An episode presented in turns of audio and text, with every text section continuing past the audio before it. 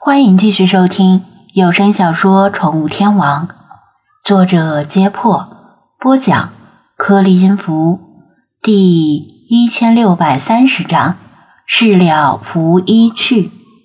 之后的事情就很简单了，就像好莱坞动作片一样，警察总是在主角取胜之后才来收拾残局，令人不禁想问：早干嘛去了？张子安和精灵们回到房里不久。就听到了直升机从头顶飞过，而且不止一架，其身上涂装着正经的救援和消防标志。梅根冲出房子，激动地向直升机挥舞手背，但可惜机上的人员看不到。张子安不知道是谁报的警，也许是梅根的朋友和母亲，也许是小雪，也可能是昨夜农场起火的烟雾。令公园警察以为是燃起了森林大火，所以派飞机来查看情况。现在还不好说。弗拉基米尔的伤情已经平稳，菲娜很惋惜没能亲手惩治敌人，这也是意料之中的事儿。张子安把一根道路火炬交给了梅根，教给他怎么使用，让他跑到稍微开阔的地方，向直升机发求救信号。梅根没想太多，满脑子都是急于回家跟母亲团聚的渴望，拿上道路火炬就跑掉了。不一会儿，就看到了林中有红色的光焰亮起来。张子安已经把东西都收拾好了，把需要休养的弗拉基米尔收进手机，招呼精灵们出门，但是没和梅根走同一个方向。嗯啊啊！嗯看你这个样子，是打算事了拂衣去？理查德重新跳上他的肩膀，他写了一张纸条贴在门口，把门钥匙重新压回门廊的石头下面。纸条上写着：“梅根，不用找我，我继续我的旅行了。我能照顾好自己，一路平安。”直升机只能在海边或者农场等平坦的地方降落。等梅根带着救援人员回到芳村时，他早已走远了。如果他与梅根一同坐直升机离开森林，降落时势必成为新闻媒体关注的焦点，哪怕是地方媒体。美国从来不缺乏猎奇的街头小报，而他并不想以这种方式登上新闻。昨天晚上，他注意到码头上还有其他的小船，就让世华解开缆绳，弄一艘小船到指定的地点。现在他就是出发，和世华会合，然后拜托虎鲸，叼着缆绳把小船拖向最近的海边小镇。当然，也可以直接拖向旧金山，但那就太高调了。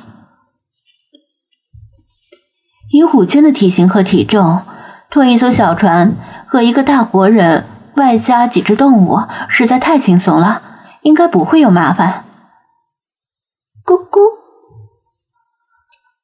树枝上的斑点猫头鹰似乎看出他要离开，嘴里咕哝了一声：“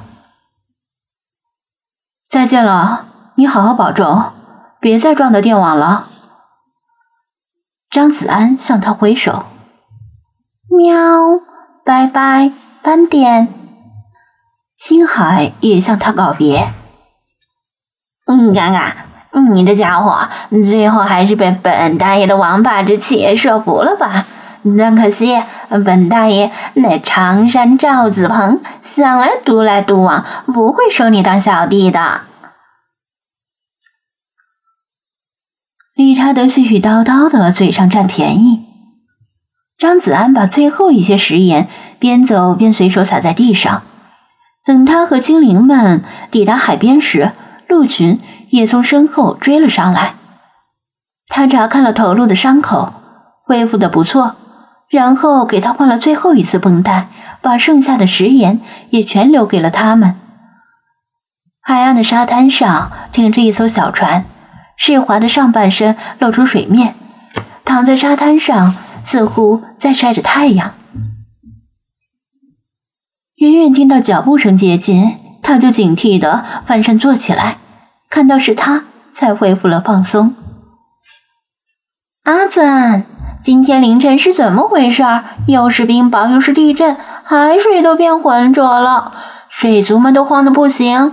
如果不是机智果敢、貌美心善的我尽力劝阻，老奶奶就要带着她的虎鲸群离开这里啦！他叫道，急于知道事情的经过，毕竟就他自己几乎是一无所知的状态。昨天晚上的事，那可是一言难尽呢。咱们有的是时间，路上慢慢讲吧。张子安把背包扔进船里，让精灵们全都跳进小船，自己把小船推进海里，划桨进入较深的海里。一头体型略小的年轻虎鲸自告奋勇地咬住缆绳，拖拽着小船向最近的临海小镇游去，其他虎鲸也在旁边伴游。张子安一再叮嘱游慢些。但小船的速度还是堪比装了螺旋桨，船头翘起约三十度，风驰电掣般在海面上疾驰。他不禁感叹：如果早知道里皮特的老巢在这个位置，完全可以走海路，能省下一大堆的时间。可是，首先他没有办法提前知道位置；其次，假设他知道位置，并且走了海路。也就没办法遇到受伤的斑点猫头鹰和鹿群，没办法遇到法推。这一路虽然历尽惊险，经常枕戈待旦，但依然不失为一次非常棒的旅行。这样的机会，普通人可能一生难得一遇。望着逐渐远去的红木森林，他还没有离开，就已经开始怀念这段旅程了。法推也是如此，他蹲坐在船尾，目光怅然而坚定，默默地为他的狼兄弟们祈祷，祈祷他们能在红木森林里平安快乐。没关系，以后有机会的时候，咱们可以再来这里看望老朋友们。反正现在交通发达，而我又是个无业游民。张子安。拍了拍他的后背，安慰道：“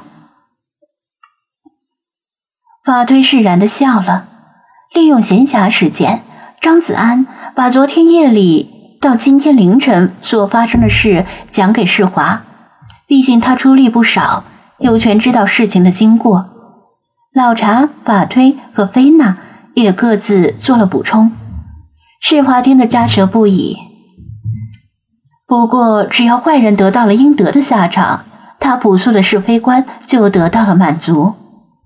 就这样一路说笑，仅仅过了几十分钟，世华就转述金群的话，说前面有个小镇，虽然不是紧邻大海，但经常有船出海兜风。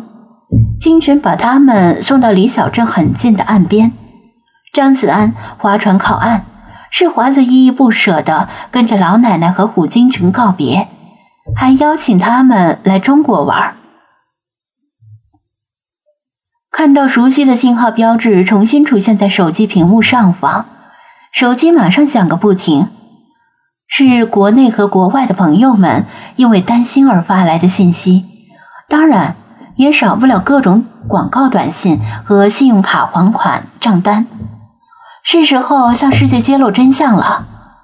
他先回复了几条重要信息，并向朋友们群发了信息报平安，然后把无人机以及手机录像上传到不止一个视频网站，并且申请了一个新的邮箱，将提前编辑好的邮件发送给美国的动保组织以及猎鹿人协会。第一张多米诺骨牌已经倒下。之后的走向，谁也无法预测了。